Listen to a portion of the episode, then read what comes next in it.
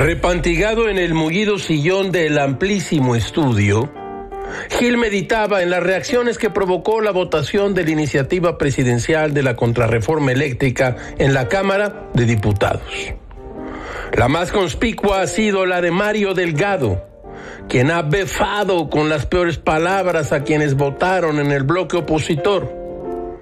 Con profundo descontento, desmayo y desesperación, el dirigente nacional de Morena afirmó que se realizarán asambleas públicas, instalarán muros de la ignominia, así dijo, y colocarán tendederos con carteles en los que pondrán las fotografías y los nombres de los diputados que no apoyaron la reforma con la leyenda traidores a la patria.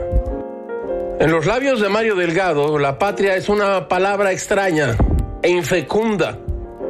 Pongámoslo en el lenguaje infantil, aquel del patio escolar. ¿De qué murieron los quemados? Todo, todo es muy raro, caracho, como diría Saint-Exupéry. El pato es feliz en su sucio charco porque no conoce el mar.